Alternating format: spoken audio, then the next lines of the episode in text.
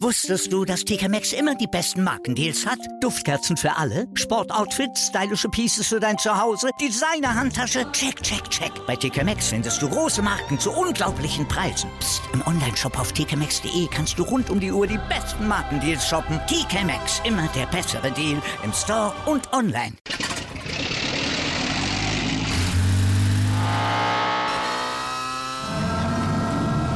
Von 0 auf 100. Aral feiert 100 Jahre mit über 100.000 Gewinnen. Zum Beispiel ein Jahr frei tanken. Jetzt ein Dankeschön, rubbellos zu jedem Einkauf. Alle Infos auf aral.de.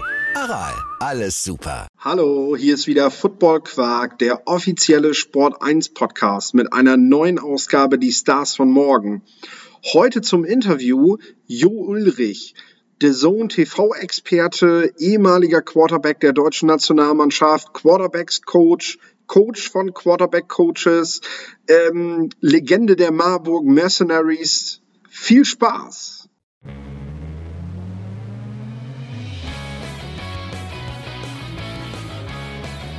Football Viel Inhalt. Wenig Masse. Hallo Jo, wie geht's dir? Ja, hallo Philipp, mir geht's äh, ganz gut soweit. Ich äh, habe den ähm, klassischen Lehrerstress ganz gut hinter mir gelassen. Das ist doch gut, das ist doch gut. Ich hoffe, bei der diesjährigen Folge, die wir machen, wir haben letztes, letztes Jahr ja schon zusammen gesprochen, klingelt nicht wieder die Polizei bei mir an der Tür. Ich weiß nicht, ob du dich noch erinnerst. Dunkel, aber du bist ja zumindest nicht im Knast gelandet. Nein, das nicht, das nicht. Ja, war tatsächlich vor der Tür, war so ein Verkehrs, äh, war so eine Verkehrsgeschichte.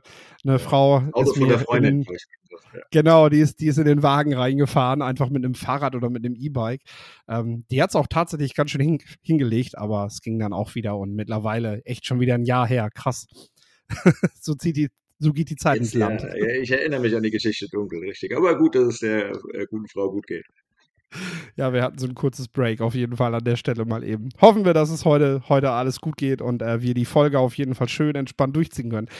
Jo, ich habe ein paar Quarterbacks vorbereitet. Wir machen es quasi wie beim letzten Mal. Ähm, ich stelle dir die Jungs vor, die für den Draft relevant sind. Tease jetzt schon mal an. Wer mehr über die Quarterbacks hören will, kann äh, sich auch noch die aktuelle Ausgabe, die Stars von morgen anhören, die ich mit Lorenz Leinweber, der aus äh, Marburg bei dir aus der Gegend auch tatsächlich kommt, äh, zusammen au- aufgenommen habe. Dort äh, sprechen wir quasi über die komplette Klasse. Jetzt wollen wir uns den Top-Leuten widmen, sage ich mal, die Kandidaten, die jetzt immer wieder in der ersten Runde gehandelt werden in Mock-Drafts und äh, das quasi so die spannendsten Leute, für die eventuell auch ein Team mal vortraden könnte dieses Jahr. Ähm, mit denen wollen wir uns halt beschäftigen. Ja. Äh, fangen wir daher quasi an. Wir haben Bryce Young von den Alabama Crimson Tide. Wir haben CJ Stroud von den Ohio State Buckeyes. Will Levis, Kentucky Wildcats. Und zu guter Letzt Anthony Richardson von den Florida Gators. Ähm, meist ist Bryce Young so derjenige, oder ich sag mal so, er wurde sehr lange Zeit jetzt immer als klare Eins gehandelt und jetzt kommt so langsam die Diskussion auf, ob da nicht doch noch andere Leute in diese, in diese Phalanx, die er dort aufgebaut hat, ein, reinschießen können.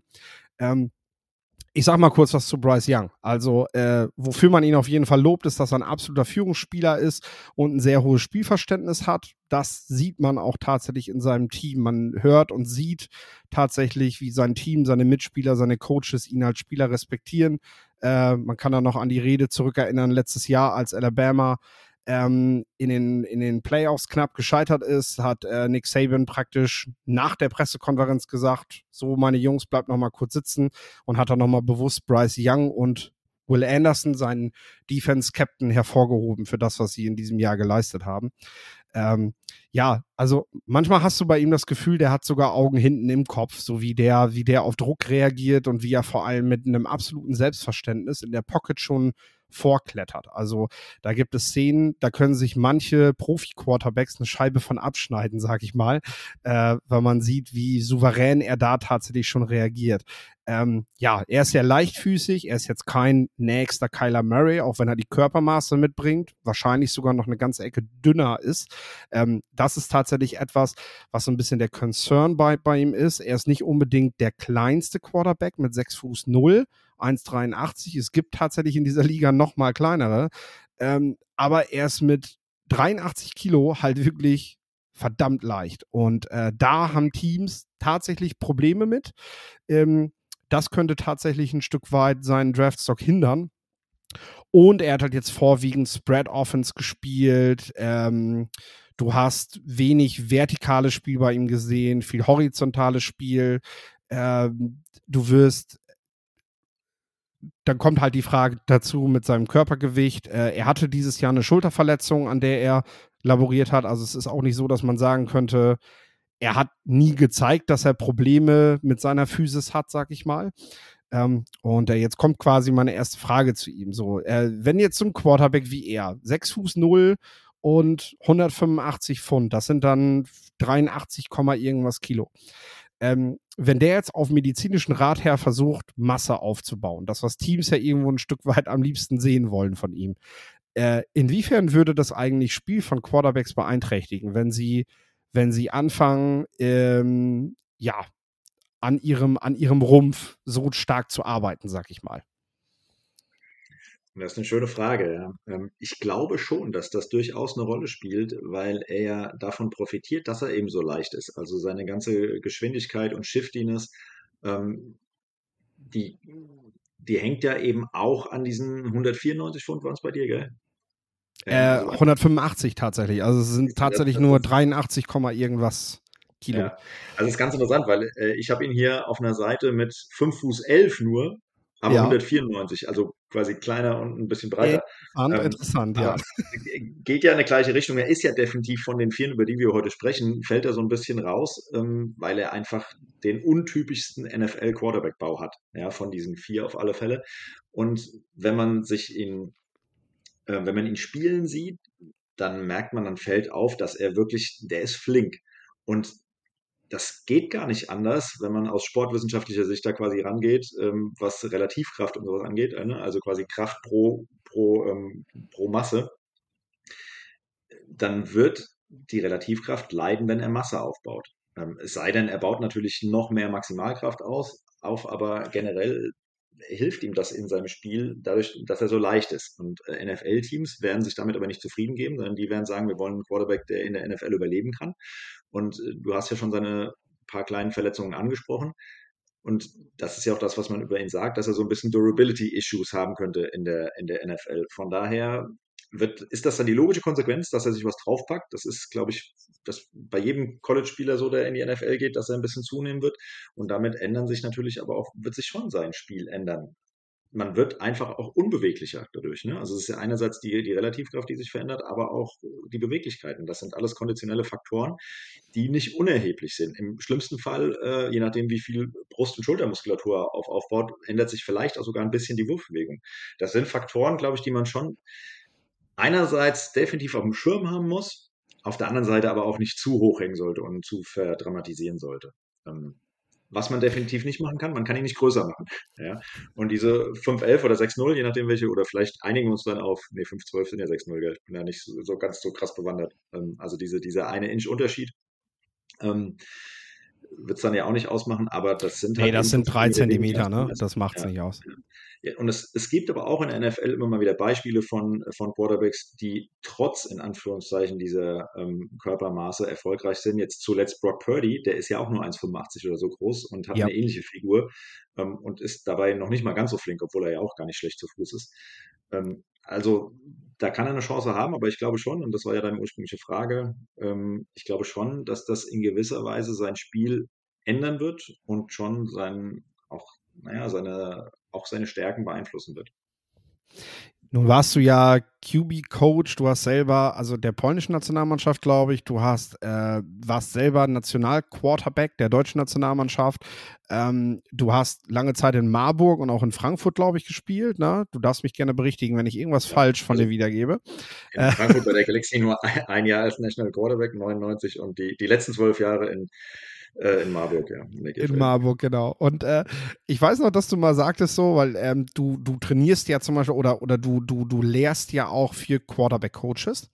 Ja. Ähm, dass du mal gesagt hast, du warst selber äh, nicht, nicht unbedingt der schnellste und der stärkste und der größte Quarterback und musstest immer Wege finden, äh, trotzdem gut Football zu spielen. Und jetzt ist Bryce Young eigentlich ja schon immer in diesem Körper, dass er ein bisschen kleiner ist und ein bisschen schmaler ist als andere. Das heißt, irgendwo muss der doch auch dieses Bewusstsein haben.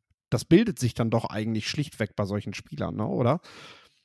Ja, na klar. Also, wobei Bryce Young jetzt in Anführungszeichen andere Probleme hat als ich.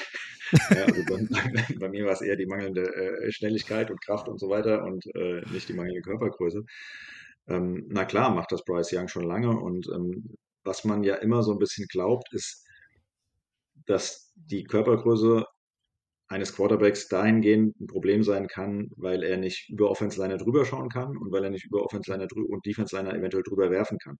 Das stimmt nur zu einem Teil, also was das drüber werfen angeht. Ja, gerade jetzt so in dem modernen Sidearm-Zeitalter von Patrick Mahomes angeführt und wo ja so viele Bälle so geworfen werden, ist das quasi egal, weil in dem Moment, wo du den Sidearm wirfst, aus irgendwelchen Gründen, wirfst du auch mal gerne Offense-Linern gegen, gegen den Helm ähm, oder auch Defense-Linern. Aber man bekommt ja als Quarterback ohnehin beigebracht, nicht über Leute drüber zu werfen, sondern durch Leute durch, also zwischen, zwischen Lücken, beziehungsweise zwischen Spielern, also durch Lücken durchzuwerfen. Und da ist die Körpergröße dann eigentlich relativ egal. Was ich schon sehe, sind, dass diese fünf Zentimeter, beziehungsweise vielleicht auch je nachdem, wenn man als Vergleich nimmt, zehn oder sogar noch mehr Zentimeter äh, Körpergrößenunterschied, eventuell schon dazu ein bisschen beitragen können, dass er halt einfach eine bessere Übersicht hat. Mhm. Ähm, also, dass er eben über sein Center eben leichter drüber schauen kann. Wenn man aber so eine NFL-Pocket beobachtet, die geht ja schon ganz gut auseinander. Ne? Das heißt, da öffnen sich ja Passing Lanes relativ schnell.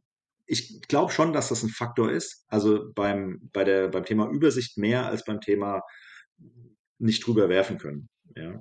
Aber auch damit, das, das ist er auch gewohnt. Aber na klar, kann da mal ein Linebacker hinter einem D-Liner, der gerade von einem O-Liner äh, geblockt wird, verschwinden und schon ist die Interception da, wenn man den einfach nicht gesehen hat. Was vielleicht jemand, der 15 cm größer wäre, gesehen hätte. Also das ist nicht ganz von der Hand zu weisen, wird aber wahrscheinlich in meiner Wahrnehmung von NFL-Ownern und Personalverantwortlichen auch wahrscheinlich ein bisschen zu hoch hochgehängt, wenn man sich so die durchschnittliche Körpergröße von Quarterbacks in der NFL anschaut. Habe ich auch den Eindruck. Ähm, du sprichst aber eigentlich schon einen ganz guten Punkt an, zu dem ich das ne als nächstes kommen wollte. Ich finde, dass er in seiner, in seiner Spielverarbeitung, in seinem Processing, wie man so gerne sagt. Also, dass er sehr schnell das Spiel verarbeitet und er sehr, sehr schnell den Ball ra rausbekommt. Wenn es überhaupt, sag ich mal, im mentalen Bereichen, es gibt immer Baustellen. Ich meine, jeder Quarterback äh, verbessert sich so über die Jahre, äh, kommt nicht ready rein in, rein da in die Liga und ähm, wird über die Jahre sich vor allem eben auch in diesen mentalen Spielverständnisbereichen eben stetig verbessern. Äh, wenn das bei ihm etwas ist zu Anfang, denke ich mal, kann man mit ihm vor allem pre-Snap nochmal ganz viele Dinge aufarbeiten. Also was er, was er für Defenses bekommt, für Coverages, weil da hast du im College natürlich längst nicht das vorgesetzt bekommen, was dir dann wöchentlich in der National Football League begegnet. Und ähm, wo siehst du da Möglichkeiten für ein neues Coaching-Staff? Also wo könnte man dort gut ansetzen, wenn man jetzt sagt, äh, was sind jetzt gerade so Defense-Trends? Wo, wo sollte er vielleicht zunächst mal drauf achten? Oder sollte man erstmal mit, mit leichten Reads anfangen? Ja, nicht zu schwer, damit er halt erstmal in Spielen kommt und eine Chemie zu seinen Mitspielern aufbauen kann. Ja, das trifft alles zu, was du gerade gesagt hast. Aber das hängt natürlich auch vor allen Dingen an, äh, an, seiner, an seiner Einstellung und an, seiner, an seinem Fleiß und seiner Arbeitsbereitschaft. Also er muss genauso akribischer Vorbereiter sein, wie es eben die meisten ähm, erfolgreichen NFL-Quarterbacks sind, allen voran natürlich so Leute wie Brady's war.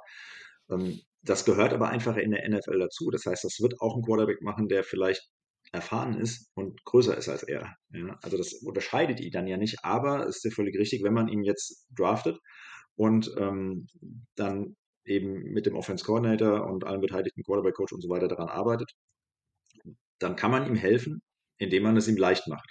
Und ähm, das, glaube ich, passiert nicht immer in der NFL. Aber das ist jetzt auch nicht nur ein Tipp, dann quasi, oder ein, ein wohlgemeinter Ratschlag von mir, wenn man so will, äh, für Bryce Young, sondern für jeden Rookie-Quarterback.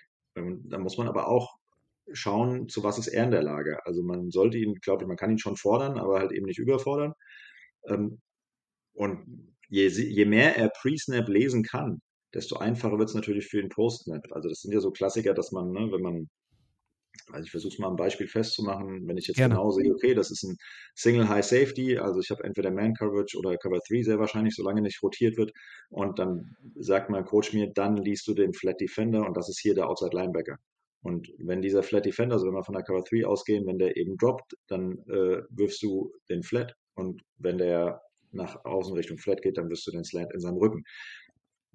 Und das ist eine ganz einfache Entscheidung. Aber NFL-Playbooks äh, sind eben nicht immer so einfach. Da muss man dann noch ein paar mehr Sachen ähm, beachten und man kann ihm dann noch zusätzlich helfen, wenn man solche Verantwortung, die man normalerweise als Quarterback ja auch trägt, ähm, vor allen Dingen in der NFL, sowas wie Pass Protection, wenn man das so ein bisschen vielleicht von seinen Schultern wegnimmt und zum Beispiel mehr ähm, dem Center überlässt. Ja, dass der Center teilweise Calls macht, die sonst ein Quarterback macht. Das ist ja auch möglich, das findet ja auch häufiger mal statt und so kann man ihm, glaube ich, helfen. Und dann muss man, dann hängt es auch, glaube ich, viel von der Chemie ab, die da ist zwischen einem zwischen einem Offense Coordinator, einem Quarterback Coach und dann eben einem Bryce Young äh, in der NFL. Und wenn da die Chemie stimmt und die einfach äh, er annehmen kann, weil er eben diesen vorgesetzten Coach, den er da hat, respektieren kann, dann ist das was ganz anderes, als wie es vielleicht Trevor Lawrence ähm, in Jacksonville in seinem ersten Jahr ging.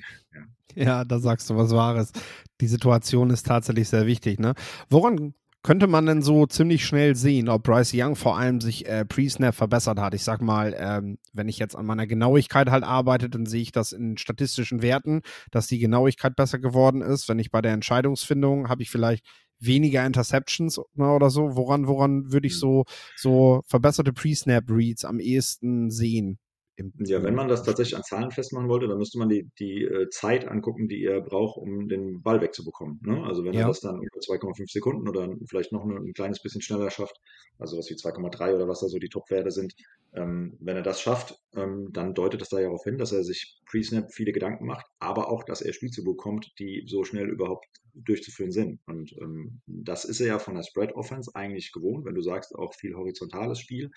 Das sind ja jetzt keine Sachen, ähm, wo man den Ball ewig festhalten muss. Natürlich was ganz anderes, als wenn jeder, jedes Fotoplay Play-Action ist und vielleicht noch mit einem Rollout verbunden. Dann dauert das Ganze natürlich ein bisschen länger. Aber auch das sind Dinge, die es einfacher machen. Also muss man auch natürlich das genau hingucken und differenzieren, wie sahen die Spielzüge aus. Aber wenn man straight Dropback Passes nimmt und dann quasi die Zeit misst von Ball in seinen Händen bis Ball weg oder Dropback beendet, je nachdem, ob er von under the center geht, aber wird ja wahrscheinlich dann meistens aus der Shotgun sein, von ähm, Dropback oder letzt, letzter Schritt mit dem rechten Fuß zum als Plan Step quasi beendet, bis dann, wo der Ball weg ist.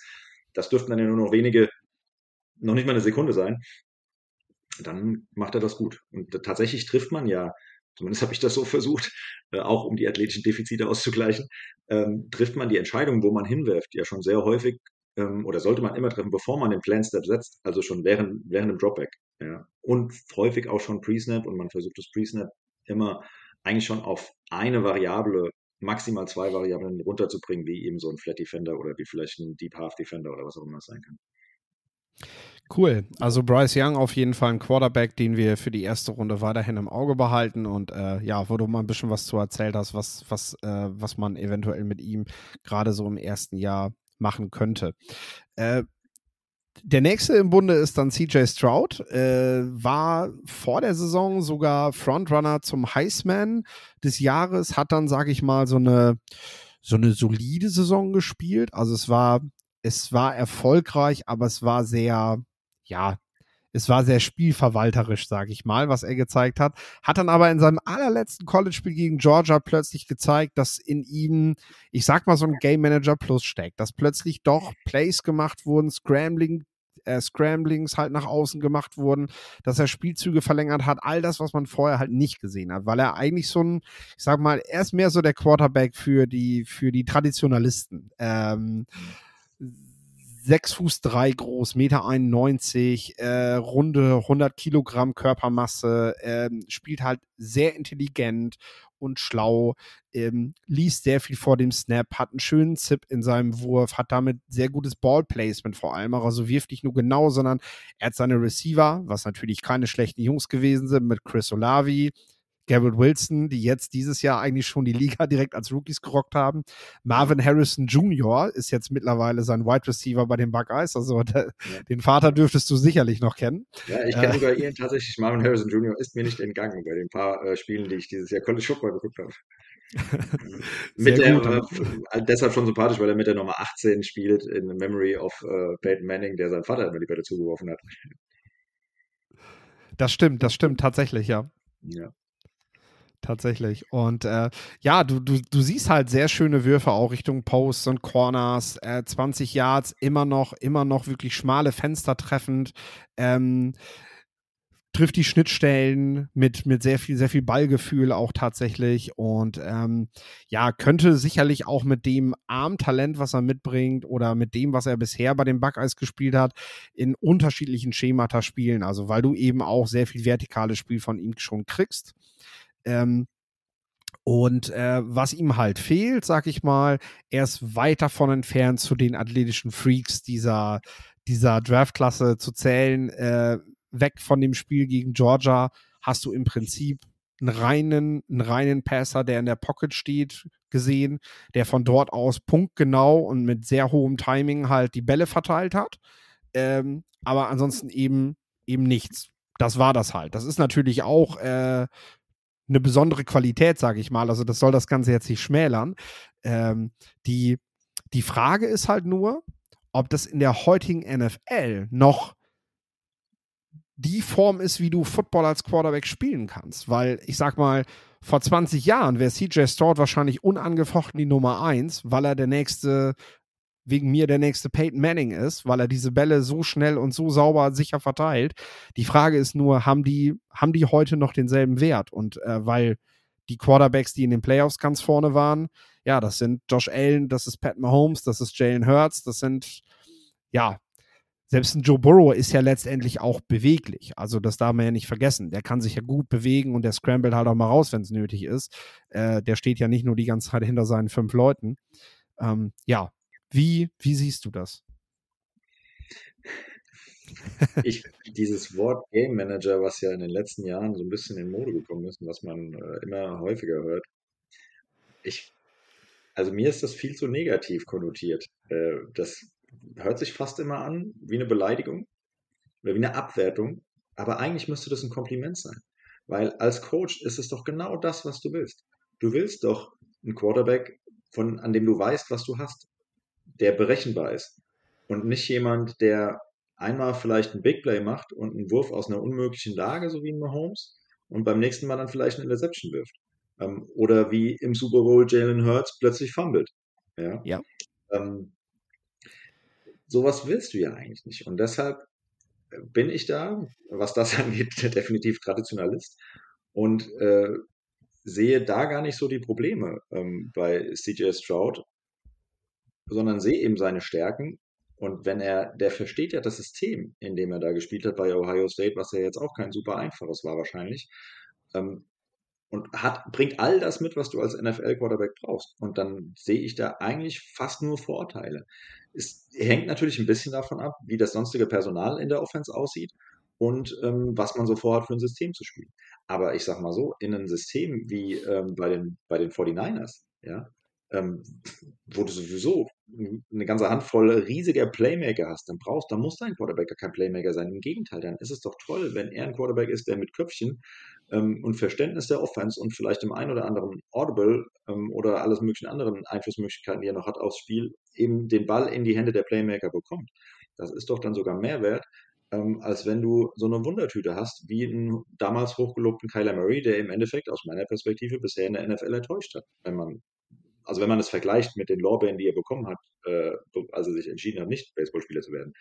Ähm, deshalb bin ich da sehr kritisch, allein was diesen Begriff Game Manager angeht und ähm, glaube, dass, glaube auch nicht, dass das in Zukunft nur noch, dass es nur noch Quarterbacks geben wird, wie eben Mahomes und Hurts und Fields ähm, und so weiter.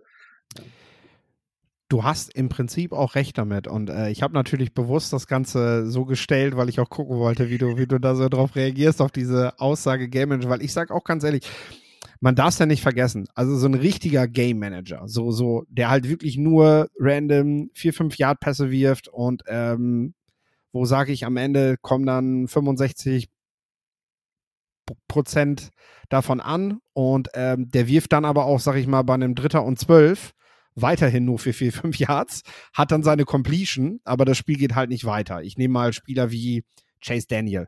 So, die lange, lange Zeit hier in dieser Liga spielen konnten, aber halt eben nie mehr als diese reinen Spielverwalter gewesen sind.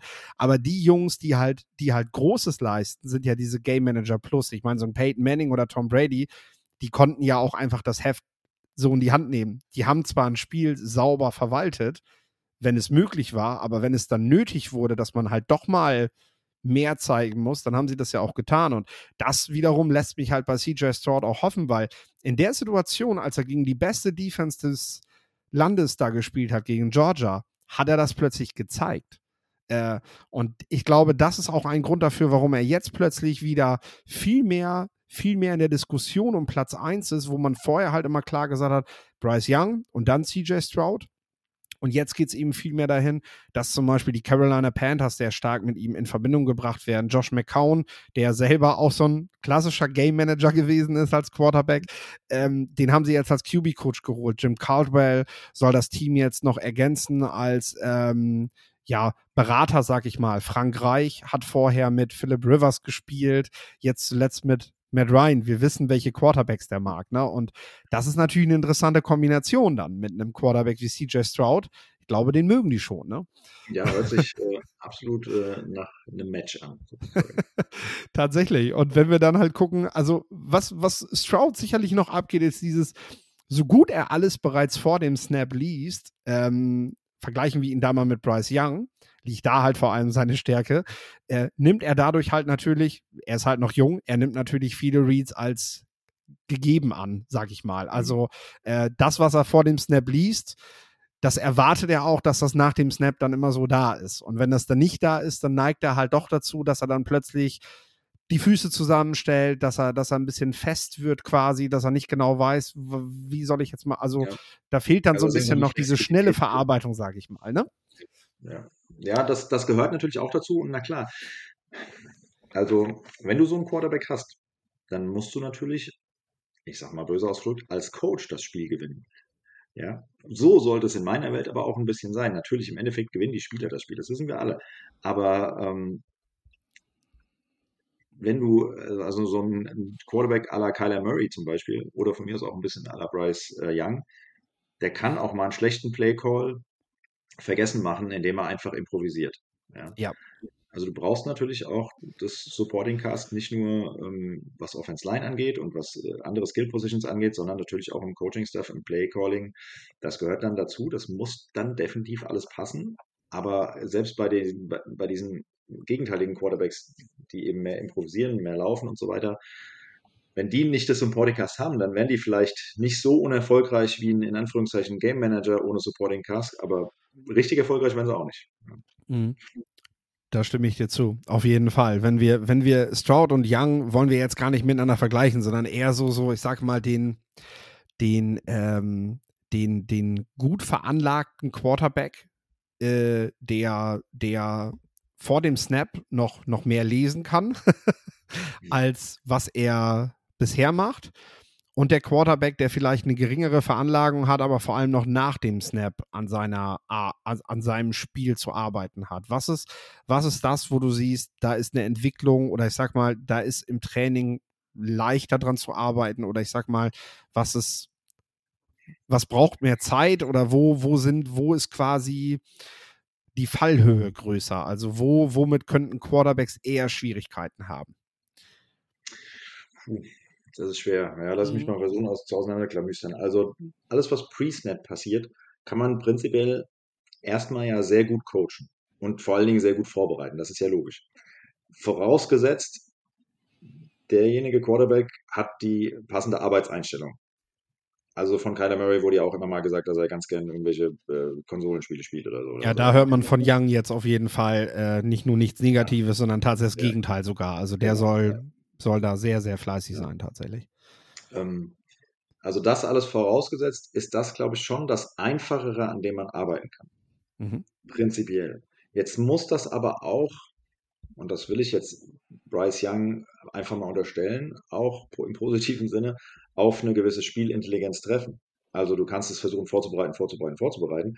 Ähm, und dann kann das aber nicht umgesetzt werden. Ja, ich glaube jetzt nicht, dass es bei Bryce Young der Fall ist. Und eben da er diese Spielintelligenz grundlegend, glaube ich, hat, ähm, und auch die, den, den Willen, sich vorzubereiten, dürfte das etwas sein, woran man wahrscheinlich gut arbeiten kann, eben mit dem richtigen Coaching, mit der gewissen Vorbereitung. Da kann man eben eine Menge Cut-Ups machen, man kann tausend Sachen durchsprechen, man kann da ja also mental einfach sehr, sehr, sehr viel machen. Ich habe aber auch schon Leute selbst gecoacht, das waren super schlaue Charaktere, die, keine Ahnung, Jura-Prädikatsexamen gemacht haben, aber die hatten einfach kein Spielverständnis. Ja. Wenn das auf Bryce Young zutreffen würde, dann äh, wäre er nicht da, wo er äh, jetzt schon Vermutlich, ist. ja. Von daher, ja, von daher glaube ich nicht, dass das der Fall ist, aber ich will es einfach sagen, ne, dass es natürlich auf einen fruchtbaren Boden fallen muss. Das andere ist, glaube ich, ein bisschen schwerer. Also das, dieses zu lernen, zu improvisieren, das ist ja wirklich was, naja, so ein bisschen kann man fast sagen, manchmal, in gewisser Weise kann man sagen, das hast du, das hast du nicht. Und dann ne, sagen manche Coaches, ich gucke dem Spieler in die Augen und dann sehe ich, er ist ein Baller oder er ist eben kein Baller. Ja, da, da ist natürlich viel Wahres dran. An gewissen Sachen kann man auch arbeiten. Also es gibt ja genug Quarterback Drills, ähm, wie man Pocket Movement zum Beispiel übt oder auch Escape Drills. Ne? Also dass man das isoliert übt, dass der Quarterback macht seinen Dropback, geht durch ein, zwei Reads, dann kommt von irgendwo der Rush und er muss, äh, er, er muss eben escapen und danach trotzdem noch einen freien Receiver finden und vielleicht sogar auch andere Receiver danach noch checken, also durch, nochmal durch seine Reads gehen und wieder von vorne anfangen. Da gibt es genug Drills. Die sind natürlich immer so ein bisschen versucht, man versucht die realitätsnah zu machen, aber wird dadurch nie natürlich die komplette Spielrealität abbilden können.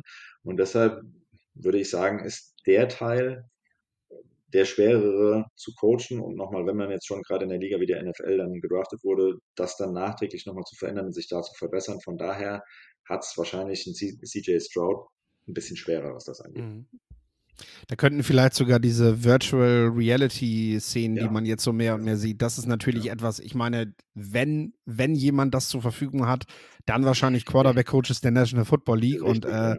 das ist ja das, wo du das quasi am ehesten simulieren kannst, ne? Wenn du so willst. Also wenn du das noch als 4D halt noch erweiterst, dass du halt wirklich noch einen Treffer kriegst, wenn du, ähm, wenn du, wenn, wenn, wenn der Passrusher ja. durchkommt, ich glaube, dann hast du, hast du quasi ja. wirklich die Simulation. Ja. Auch, auch, da, auch damit kann man ja im Training arbeiten, ne? dass man mit, mit Dummybacks arbeitet, mit Shields arbeitet, dass man äh, ein Quarterback auch wirklich physisch angeht und das Ganze nicht nur ähm, im Kopf stattfindet, sondern eben auch, und dass er nicht nur sein, durch seine Schritte geht, durch seine Reads geht und auch den Wurf macht, sondern eben auch mal von links, rechts, oben, unten mal so ein Shield ins Gesicht kriegt und dann vielleicht aus der Pocket rausgeflasht wird. Solche Dinge eben. Ähm, kann man dran arbeiten, wie gesagt, glaube ich, ist aber schwerer. Ich sehe bei, das würde mich mal deine Meinung interessieren, ich sehe bei Bryce Young, ähm, also habe ich gelesen, äh, dass er, Zitat, er ist not a vocal leader.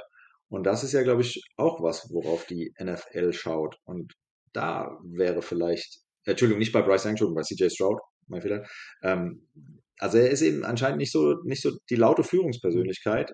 Jetzt, man muss ja nicht immer laut sein ähm, oder eben vocal sein, aber ich mhm. glaube schon, dass die NFL definitiv einen Quarterback sucht, der Führungsqualitäten hat. Definitiv. Das, äh, also ein Stück weit lässt sich das vielleicht dadurch erklären oder ich sage mal entschuldigen, dass er da noch nicht ist, also dass er da noch hin kann, wenn man sich den Werdegang ähm, von den beiden halt reinzieht. Bryce Young ist quasi als Nachfolger von Mac Jones rekrutiert worden. Der sollte unbedingt die Nummer eins sein und ähm, der wurde dementsprechend natürlich auch im QB-Room und auch im Team natürlich dementsprechend, sag ich mal, schon vorgestellt. CJ, CJ Stroud hat sich das bei den Buckeyes alles verdient. Der musste gleich mehrere Quarterbacks verdrängen. Der ist auf dem, auf dem Platz 3, 4 ist der gestartet erstmal. Ähm, durfte sich dann halt im Training hocharbeiten, dann, dann gab es noch eine Verletzung und so weiter. Also der war weitaus weniger, weniger als klarer Nachfolger von Justin Fields gesehen es gab dann durch die Qualität von Stroud letztendlich ähm, ein Quarterback-Battle während der Camps, womit niemand gerechnet hat. Und da hat er Quinn Ewers dann ja verdrängt, ähm, der dann wiederum nach Texas wechseln musste, weil äh, der unbedingt spielen wollte. Spricht jetzt mhm. weniger für Quinn Ewers, aber vor allem für CJ Stroud, dass er sich da so durchgebissen ja. hat und quasi ja dort die Anerkennung der Coaches sich verdient hat. Aber so ein Spieler hat dann natürlich noch nicht das Standing, sag ich mal, im Team, ja. wie derjenige, der quasi in Woche 1 während der Spring Practices halt direkt vorgestellt wird als hier. Das ist der Mann, zu dem ihr geht, wenn ihr was ja. habt. Ne? Der, der ist ja wesentlich später erst Team-Captain geworden. Ne? Ja, das ist interessant. Also das hängt bestimmt zusammen. Die Frage ist dann halt natürlich, wie hoch ist quasi das Ceiling? Also ja. was kann er dann noch erreichen? Was hat er dann noch für ein Potenzial eben als Leader? Und ich, ich würde behaupten, also wenn man sich Tom Brady im Jahr 2001, 2002 anschaut, der war auch noch kein Vocal Leader. Ähm, und das zum Beispiel mit Peyton Manning in seinem ersten Jahr Vergleich, der ja ähnlich, dann eher eine ähnliche Geschichte hat äh, wie ein Bryce Young, während Tom Brady sich da auch bei Michigan durchsetzen musste. Ähm, der ist ja auch noch nicht Let's Go schreiend äh, und O-Liner ankackend übers Feld gelaufen äh, in den frühen 2000ern, sondern das hat er ja auch erst später entwickelt. Klar, ja. Genau, und das ist halt der faire Punkt. Zum einen kann man ihm das sicherlich, also man kann sicherlich sagen, dass CJ Stroud da noch nicht ist, aber es sollte eben wirklich bei dem noch nicht bleiben, weil äh, er zumindest noch nicht so richtig in dieser Rolle drin gewesen ist oder über längere Zeit in dieser Rolle gewesen ist und wirklich auch die Voraussetzungen dafür zu erhalten, dass, dass er diese Rolle halt annehmen muss. Ne? Ähm, ja. Wie viele Jahre hat er denn gestartet? Zwei jetzt oder drei? Der hat jetzt fast zwei gestartet. Also der ist in Woche, Woche zwei, drei, irgendwo den Dreh ist er, ist er endgültig, hat er sich als endgültiger Starter durchgesetzt. In, im Letz-, also im vorletzten Jahr. Und dann, äh, ja, doch, also auf zwei Jahre kommst du eigentlich bei ihm, ja, ja. die er da gespielt hat. Also dieses Jahr hätte er es schon mehr zeigen können, sagen wir mal so. ähm, wir haben die beiden ersten Quarterbacks abgefrühstückt, sag ich mal, und kommen jetzt zu den beiden, ja, die, die tatsächlich eine etwas wildere Prognose äh, haben. Also da wird es jetzt, wird's jetzt schwierig. Will Levis nicht nur wild, weil er Mayo in seinen Kaffee macht, also ein ganz skurriler Typ und auch schon Videos gezeigt hat, wo er eine Orange mit Schale isst und so. Also es muss man jetzt Banane mal wollen, sag ich mal. Ich Banane mit Schale Banane auch. Mit Schale ist schon lecker. Ja. Banane mit Schale auf jeden Fall auch, ja. Also es ist schon ein bisschen weird, äh, was er da so macht. 1,93 groß, 104 Kilogramm, hat zuerst an der Penn State gespielt. Die haben ihn da in so einer klaren Taysom Hill-Rolle gesehen. Klar, klare Rolle, sage ich. Naja, gut, das ist ja sehr variabel, aber halt mhm. weit weg davon, ihn jemals als Starting Quarterback in, dieses, in, in, in diesem Team spielen zu lassen. Ähm, Daraufhin ist er gewechselt nach Kentucky und als er gewechselt ist, hat Liam Cohen, der damalige Passing Game Coordinator von den LA Rams, entschieden, oder gehe ich hin, mit dem will ich mhm. arbeiten. Und hat ein Jahr lang als Offensive Coordinator mit ihm gearbeitet, bevor er dann wieder zurückgekehrt ist zu den Rams, ja. jetzt für ein Jahr. Ähm, und in dem Jahr hast du bei Will, Will Levis halt einen, einen, einen wahnsinnigen Sprung gesehen, was die Entwicklung betrifft. Also von dieser ja, spielt er Titan oder was spielt er eigentlich Rolle?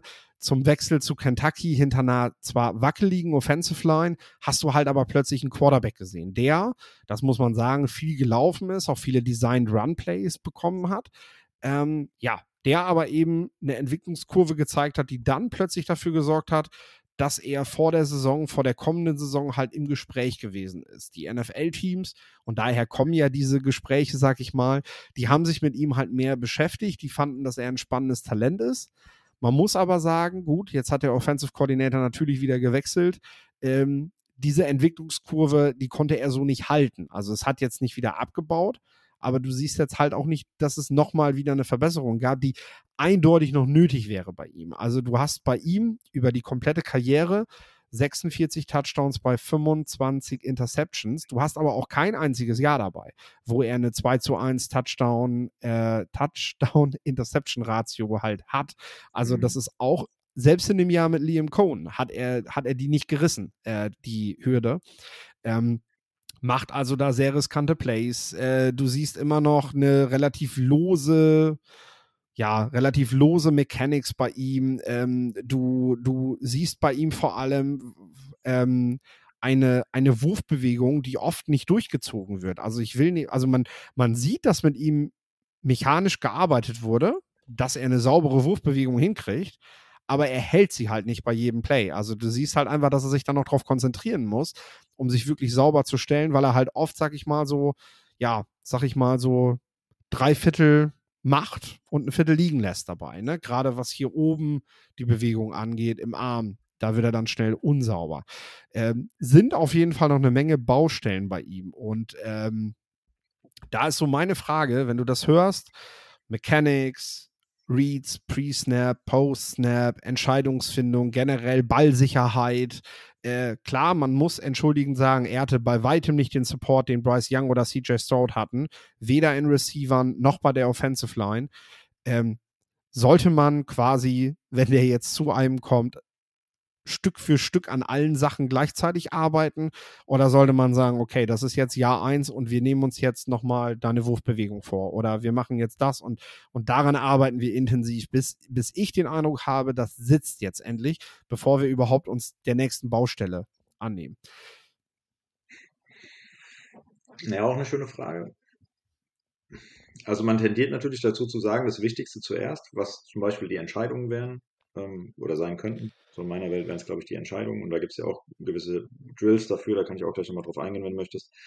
Aber ich glaube, dass das gar nicht so geschickt wäre, wenn man jetzt sagt, wir konzentrieren uns sehr stark auf eine von diesen ganzen Baustellen, weil in Anführungszeichen langweilt das ihn ja auch. Und dann hast du vielleicht so eine Art äh, Overcoaching in dem Bereich, weil das sind ja alles Sachen, die du jetzt aufgeführt hast, mhm. die so ein bisschen unabhängig voneinander sind. Also das hört sich ja nach recht vielen schlechten Habits an. Und schlechte Habits sind ja auch so Sachen wie, dass er zum Beispiel sein, sein Nummer 1 Read ähm, die ganze Zeit anschaut und nicht offen ist für das ganze Feld. Also so auch so ein bisschen telegraphed, wo er quasi den Ball hinwerfen wird.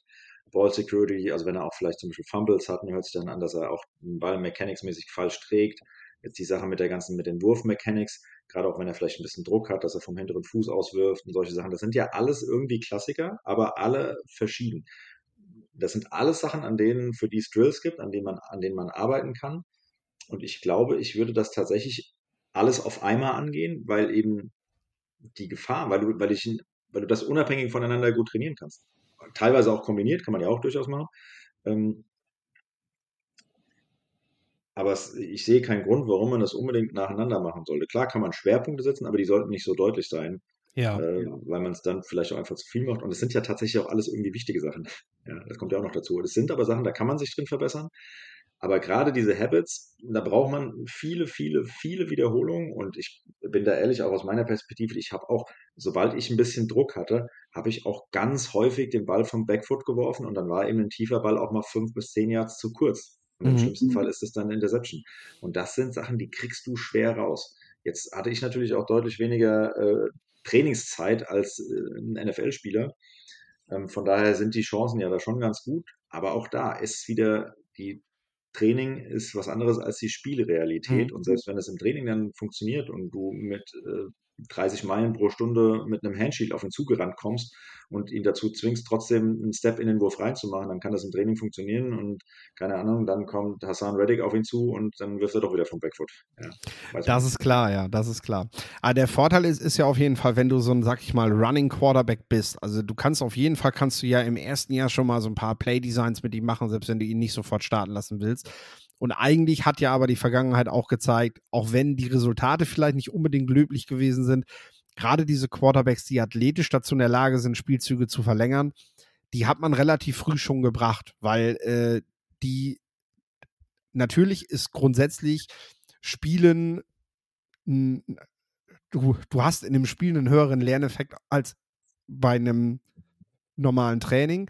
Ähm, aber äh, gleichzeitig musst du das natürlich auch hinbekommen. Und äh, wenn du natürlich Will Levis bist und du hast die Möglichkeit, dich da so aus der Affäre zu ziehen, sag ich mal, mit deinen Beinen, dass du halt nicht jedes Mal voll auf der Nase landest, wenn du, wenn du ja. dein, dein Read nicht richtig machst und du ihm erstmal beibringst, dann eben auch mal ein bisschen mehr auf Ballsicherheit und so zu gehen. Aber äh, wie siehst du das? Hast du, hast du auf Dauer als, ähm, ja, wir haben ja diese Lama Jacksons und so die, dieser Liga, ne? Aber musst du dich eigentlich langfristig immer, sag ich mal, zu so einem Scrambling Pocket Passer weiterentwickeln oder kannst du deine Zukunft einfach darauf bauen, dass du viel laufen kannst als Quarterback in dieser Liga?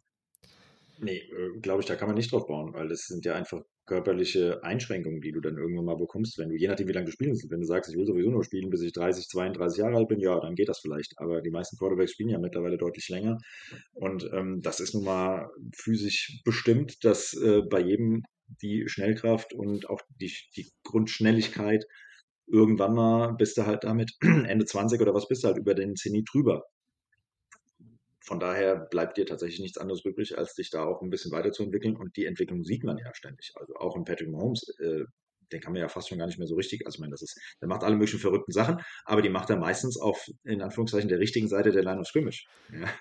Ähm, der hat sich ja auch schon in, in seinen ersten Jahren da äh, weiterentwickelt und das gilt ja auch für ganz viele andere. Ähm, und ich glaube, dass Lamar Jackson, auch der hat sich ja im Passing Game definitiv weiterentwickelt. Aber dass er mit seiner Art und Weise, Football zu spielen, die ja, wo ja diese ganze Baltimore Ravens Offense drumherum aufgebaut ist, mit allem, was dazugehört, mit ihm wirklich als, als Top-Rusher auch, glaube ich, ist er statistisch auch. Mhm, tatsächlich, ja. Oder äh, Edwards. Ähm, das, das geht halt nur eine gewisse Zeit lang. Einerseits, äh, weil du eben irgendwann über den Zenit hinaus bist und andererseits, weil du halt natürlich ein immenses Verletzungsrisiko hast. Also das, äh, du kannst dich als Quarterback auch äh, auf der richtigen Seite Line of Scrimmage verletzen, aber sobald du die Line of Scrimmage überquerst, ähm, erhöhst du die Chance halt natürlich nochmal. Und je häufiger du das tust, desto, desto größer ist das Risiko. Das gilt übrigens auch für Josh Allen. Ja? Ähm, und der wird ja auch häufig für Design Quarterback Runs benutzt. Manchmal, da schlage ich die Hände beim Kopf zusammen, so, so gern ich den Spielen sehe und mhm. auch diese Build Offense äh, mittlerweile mag. Aber wenn das Spiel schon entschieden ist, Josh Allen noch auf dem Feld ist und man dann noch einen Design Quarterback Run callt, kurz vor den Playoffs oder in den Playoffs, da habe ich kein Verständnis mehr für. Also, und das, das geht hundertmal gut und beim hunderten ersten Mal halt nicht mehr. Und dann hat man den Salat. Definitiv. Und ich finde auch die, die, die also es zeigt eigentlich auch, dass vor allem die großen, schweren Quarterbacks damit eher Schwierigkeiten haben dann, ja. sich da auch, finde ich, schneller verletzen, wo wir jetzt mal bei, bei Young sind, als zum Beispiel solche wie, wie äh, Murray. Also die halt bei Runplays dann eher nochmal dazu neigen, dass sie, dass sie hart getroffen werden, weil sie natürlich auch ein größeres Ziel bieten. Das kommt ja drauf an. Also, sag mal, so ein Kyle Murray, wenn der zum Baseball-Slide runtergeht, dann ist er auch weg. Also dann, äh, dann kriegst du den auch kaum noch zu fassen, vor allem, weil er den halt auch kann. Ähm, das ist natürlich so ein Problem der großen Jungs, ne? dass sie oft einfach, die bleiben einfach aufrecht stehen und versuchen dann noch nach vorne zu fallen irgendwie und und dann scheppert es halt richtig, ne? Das ist halt. Ähm ja, und das ist was ganz anderes, ob du das, äh, keine Ahnung, im letzten Spiel der Saison macht, wenn es um die Playoffs geht, äh, an der gegnerischen 20-Yard-Linie beim dritten und fünf, wenn du fürs First Down scrambles, dann ist das angebracht.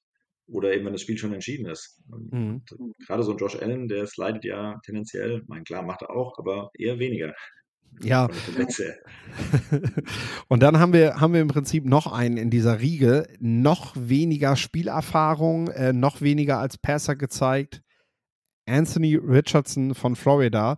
Körpermaße von einem Pass-Rusher, würde ich sagen. Also äh, der ist, äh, der ist äh, Meter 93 groß, auch wiegt fast 110 Kilo. Äh, also da sind wirklich Gegenspieler in der Line, die, die das matchen. Gerade so, was er da mitbringt. Äh, das sind, das sind tatsächlich Cam Newton Maße, kann man sagen.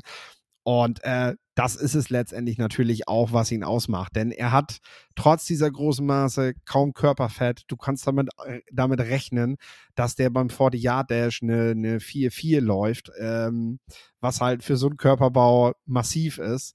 Ähm, du, du siehst halt einfach, wie krass der gebaut ist, also was der für dicke Beine hat, äh, Brust, Schulter, äh, das ist alles sehr definiert, sage ich mal. Und äh, der wirft auch ganz entspannten Ball über 70, 75 Yards. Also da, da schenkt er sich nicht viel bei, um den mal zu werfen. Und großartig auf den Zettel der Scouts ist er gelangt, als er beim Summercamp von den Mannings gewesen ist. Ähm, da gehen immer so die, die, die, die, die Highschooler kurz vor ihrem ersten College-Jahr hin und ähm, Richardson war halt dieser klassische Dual-Threat-Quarterback, der eigentlich nur gelaufen ist. Und da kriegst du dann natürlich so deine ersten QB-Drills und man hat gesehen so, oh, okay, das lohnt sich vielleicht aus dem Jungen mehr zu machen als den nächsten Fullback. Äh, der hat tatsächlich nicht nur einen starken Arm, der weiß auch, wie er damit was anfangen kann, sag ich mal. Ähm, ja, wie gesagt, ein Spieler wirkt wie im Labor gezüchtet. Das soll jetzt nicht irgendwie böse klingen. Äh, äh, werft mir da nichts vor, aber es ist halt einfach wirklich, wirklich krass, was er mitbringt. Und ähm, ja, du kannst natürlich im Bereich Pocket Movement, Boom, Pocket Movement und alles, was dazugehört, kannst du das natürlich auch alles nutzen. Doch, die Sache hat natürlich einen Haken. Wir kriegen auch solche Spieler nicht irgendwie NFL-ready und, und direkt in, ins Spiel, sondern ich sag mal so, zwei große Mankos sind, äh, oder drei vielmehr. Ähm, er liest vor dem Snap praktisch gar nichts, wenn es Richtung Blitz Recognition geht. Also die kommen, ähm, Blitzes kommen in seine Richtung und du siehst halt jedes Mal, wie er sehr überrascht davon ist, dass jetzt plötzlich ein Linebacker durchkommt zu ihm. So. Mhm. Das zweite ist, er hat äh, bis zu seinem letzten Jahr am College insgesamt 66 Pässe geworfen. Er hat aber gespielt. Also die, den haben sie halt immer nur laufen lassen. Und ähm, er hat sich mit seinem Quarter, mit seinem zweiten Quarterback Kyle Trask, auch teilweise war das noch, hat er sich wirklich 50-50 die Raps geteilt. Äh, aber immer wenn er halt drauf war, hat man ihn nur laufen lassen. Also sein, sein erster Coach hat ihm quasi nicht vertraut dabei. Jetzt haben sie einen neuen Head Coach.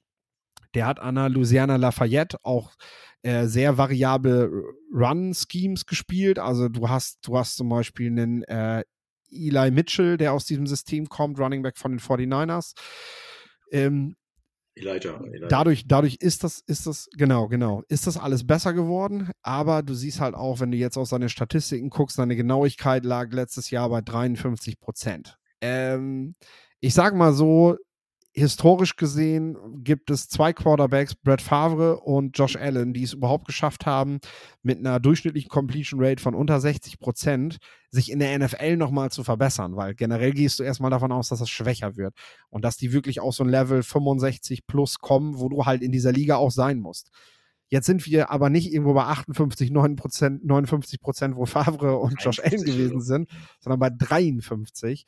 Und mhm er wäre ja so oder so schon die Ausnahme der Regel, wenn er das schafft. Ähm, das ist also tatsächlich ein erhebliches Problem. Und ähm, ja, inwiefern, inwiefern ist seine fehlende Genauigkeit, wird die tatsächlich für Teams zum Problem? Wir haben letztes Jahr schon bei Desmond Ritter darüber geredet, bei der Frage, wie gut kannst du dich da eigentlich drin verbessern?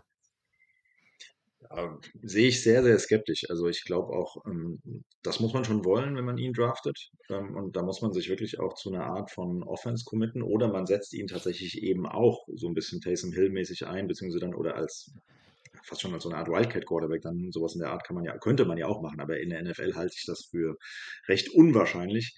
Also da musst du schon irgendwie Pakete finden oder eine ganze Offense um ihn aufbauen. Und das kann ich mir nicht vorstellen, gerade bei jemandem, der ja, und das ist mir auch aufgefallen, als ich mir ihn kurz angeguckt habe, wirklich nur ein Jahr gestartet hat und da noch nicht mal viele Bälle geworfen hat. Also das ist ja sowas von dann eine Wundertüte, da, da kann er körperlich so fit sein, wie er will und dir so viele Upsides bieten. Das ist in meiner, also in meiner Wahrnehmung wäre das ein großes Risiko, als äh, quasi in ihn hoch im Draft zu investieren. Kann ich mir wirklich schwer vorstellen. Und gerade diese Genauigkeitssachen, das ist mir auch aufgefallen, nur kurz beim Wikipedia-Check, dass ich mir, wie bitte, unter 55 Prozent äh, Completions, das, also das ist eigentlich nicht NFL-worthy. Ja, der kann sich noch verbessern und die Completion Percentage hängt ja auch immer so ein bisschen an den Mitspielern und an den Gegnern. Und jetzt war Florida ja auch jetzt kein Top 25 Team, glaube ich, dieses Jahr. Ne? Nee, das nicht. Also, aber sie aber, glaube ich, ein bisschen, also leicht positiven Rekord. Ich glaube, die haben ein bisschen mehr Spiele gewonnen, als sie verloren haben oder so. Schwere ähm, Gegner ähm, auch definitiv, ne, in der Conference, ja. in, in, der sie spielen. Neues Coaching-Staff, gutes ja. Staff, wie ich finde, tatsächlich. Ähm, aber das ja. trägt ja alles dazu bei, eben, dass die Completion Percentage jetzt auch nicht gerade höher ist. Also vielleicht wären das mhm. ansonsten eben die hohen 50 Prozent dann gewesen, wenn er ein bisschen bessere Bedingungen gehabt hätte, leichtere Gegner, besseres eigenes Team und äh, ein Coaching-Staff oder eine Offense, die schon länger implementiert gewesen ist. Aber also trotzdem, ich sehe es sehr äh, kritisch und ja, bin gespannt. Äh, kann mir bei so jemand äh, bei weitem nicht vorstellen, dass er irgendwie in der ersten Runde gedraftet wird. Ähm, Spricht halt für seine krasse Veranlagung, ne? Also, ja. dass, dass ja, das halt echt Teams sich mit ihm beschäftigen da gerade, ne? Ja. Ähm, spricht halt dafür, dass er echt so ein Unicorn ist, wie man so gerne sagt. Ja, vielleicht ähm, gibt es ja irgendwelche Offense Coordinator, die sowas im Kopf haben, die ihn so in einer besonderen Rolle halt sehen wollen, ne? in, so einer, in so einer Spezialrolle. Also jetzt nicht wie ein Tyson Hill, weil er ist jetzt niemand, der jetzt irgendwie auch, vielleicht kann auch Bälle fangen, das weiß ich nicht, aber, ähm, mit dem man irgendwas Besonderes macht eben. Vielleicht auch was Besonderes, was in der Form noch gar nicht so da gewesen ist. Das, das wäre ein Spot für ihn, aber da, dafür wirst du ja nicht hoch gedraftet. Ja. Ähm, ich habe einen Lauf von ihm gesehen gegen LSU, war das, glaube ich. Das war schon beeindruckend äh, wie viele Tackles er da gebrochen hat. Da sind die ja wirklich auch an ihm abgeprallt. Das war auch recht schlechtes Tackling, aber gut, LSU ist kein schlechtes Team. Nein. Also ähm, das, das war schon beeindruckend. Er ist schon ein Monster, der Typ. Aber ein NFL-Quarterback mit Zukunft, also ja, vielleicht wird es ein NFL-Quarterback, aber ein NFL-Quarterback mit Zukunft, von dem wir noch mehr hören werden, wage ich zu bezweifeln. Ja, das ist sehr vage. Ja. ja. Ich würde mein Geld tatsächlich auch nicht draufsetzen. Also da, da bin ich auch vorsichtig und das ist halt letztendlich auch die Entscheidung, die du als GM dann letztendlich im Warroom ja treffen musst. Ich meine, jetzt zu sagen, ich finde ihn cool und schau dir den an, ist das eine. Aber dann im Draft die Entscheidung zu treffen, ich gehe mit meinem Erstrunden-Pick auf diesen Quarterback und setze quasi meine Zukunft auf diesen Mann jetzt, das ist halt nochmal was anderes. Äh, ja. Und da würde mir das natürlich bei einem CJ Stroud, sage ich ganz ehrlich, wesentlich ja. leichter fallen. Aber ja. vielleicht mache ich deshalb diesen Job auch nicht, weil ich dafür einfach nicht den Arsch dafür in, die Hose, in der Hose habe, den man da wahrscheinlich für braucht, um dann so einen Quarterback zu draften und sich nachher dafür feiern zu lassen. Ich meine, schauen wir Josh Allen an, wie der im College gespielt hat, äh, hätte ich auch die Finger von gelassen, hundertprozentig. Also äh, äh, und heute darfst du dich da sehr groß für feiern lassen, dass du das eben, dass du den Mann halt nach Buffalo geholt hast. Ja, und ähm, dem wurde ja auch noch längere Zeit festgehalten. Aber das ist, ne, entweder wirst du dann gefeiert als General Manager oder du wirst halt gefeuert. Ich ja. halte das Letztere, je nachdem, wie hoch du ihn draftest, für wahrscheinlicher. Ist realistischer, ne? Aber lass uns zum, zum Schluss einmal äh, so, eine, so eine spontane Frage noch. Äh, wir haben, wir haben häufig die Diskussion, ja, so ein Quarterback wie Richardson, der muss ja auf jeden Fall sitzen. Der muss ja auf jeden Fall erstmal ein Jahr lernen, hinter einem Veteran und so, ne? Aber jetzt ist es so, die meisten Teams, die in Runde 1 einen Quarterback nehmen, die haben gar nicht diese Situation. Die haben teilweise ein neues Coaching-Staff, die haben ein Coaching-Staff, was bereits auf der, ja, die schon so auf dem Hot Seat sitzen. Du hast keinen reellen Starting Quarterback, also du musst im Prinzip im Prinzip äh, da da ja auf jeden Fall schauen, ähm, was wäre denn eine Situation, in der so ein Quarterback überhaupt eine Chance hat, ein Jahr zu sitzen und wollen die halt trotzdem einen Quarterback haben? Das ist halt der Punkt. Hast du hast du ein Team von den 32, was dir spontan einfällt, was das überhaupt riskieren könnte? Wo er gute Voraussetzungen naja, also wo, findet. Wo so Situationen da wären, das wäre jetzt aber natürlich dann nicht für Richardson, sondern dann eher für Levis, wäre ja zum Beispiel die Rams, die mit Stafford einen relativ etwas älteren Quarterback haben, ja. der immense Erfahrung hat. Ähm, und ähm, ich bin jetzt wieder eher bei Levis, aber das ist ja dann vielleicht eine ähnliche Situation, ja, klar. weil auch der ja noch seine genug Baustellen hat. Er braucht, er braucht jemanden, der an ihm glaubt. Das wäre durch Cohen, wenn der ja so, ein Opfer gebracht hat, wenn es ein Opfer für ihn war, halt äh, quasi ein Jahr von den Rams wegzugehen, um, um sowas zu machen, als OC am College zu arbeiten, dann nochmal in Kentucky. Ähm, das wäre so eine Paradesituation, wo, wo du einen, einen, Stafford hast, der wahrscheinlich in den nächsten Jahren irgendwann gerade jetzt mit den Gehirnerschütterungen oder Nackenverletzungen in Ruhestand gehen wird aber vielleicht auch noch ein, zwei Jahre spielt und dann, dann in aller Ruhe ranziehen kann, gemeinsam mit einem Coaching-Staff und so einem Quarterback-Guru wie einem Sean McVay, der auch noch äh, dazu in der Lage ist, ein System zu spielen, wie er ja mit Jared Goff bewiesen hat, was sehr Quarterback-freundlich ist, mit einer Menge Screens, einer Menge einfachen Sachen, wie Nakeds und sowas. Und das braucht auch ein Richardson. Äh, ja, wie gesagt, die Rams in Kombination mit dem mit, mit Levis will mir dir einfallen. Ansonsten braucht man ein Team, ich weiß nicht, vielleicht wäre es auch sowas wie, also angenommen, man hört jetzt Gerüchte, dass zum Beispiel die Buccaneers an Garoppolo interessiert sind. Gut, der ist fast noch zu jung, aber ist ja auch jetzt Anfang 30 oder so, glaube ich. Ja. Ähm, da hat er, äh, nee, verdammt, Leftwich ist gefeuert. Verdammt, hat er keinen ehemaligen Quarterback mehr als Offense Coordinator.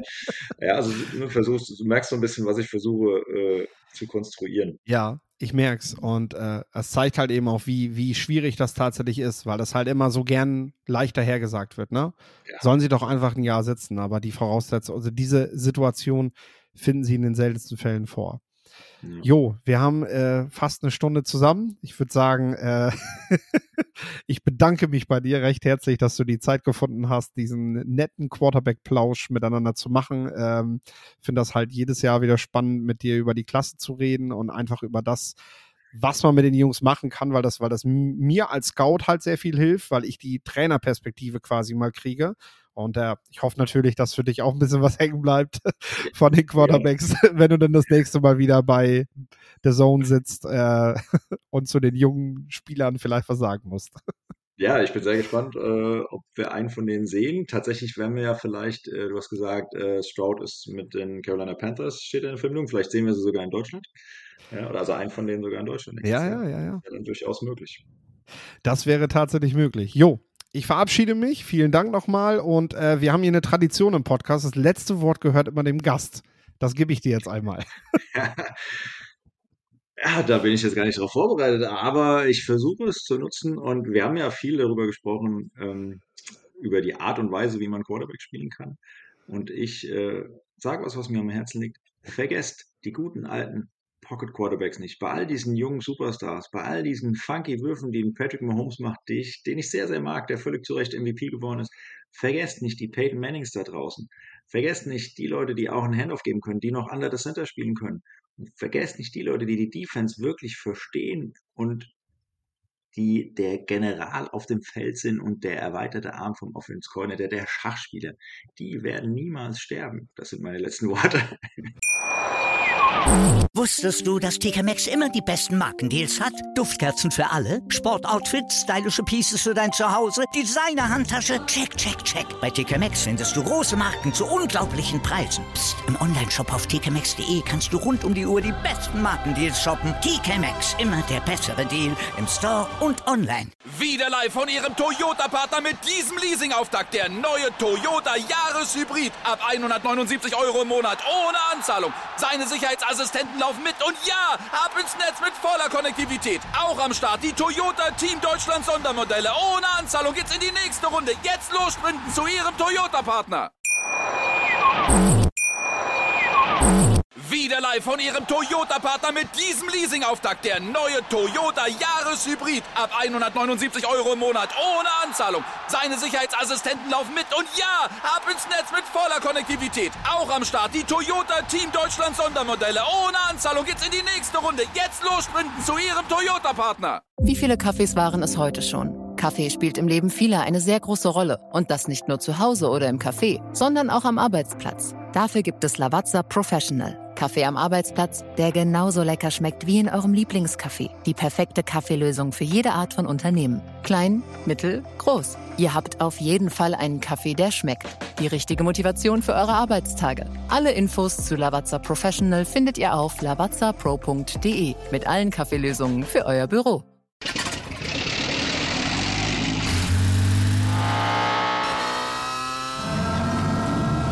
Von 0 auf 100. Aral feiert 100 Jahre mit über 100.000 Gewinnen. Zum Beispiel ein Jahr frei tanken. Jetzt ein Dankeschön, rubbellos zu jedem Einkauf. Alle Infos auf aral.de. Aral, alles super.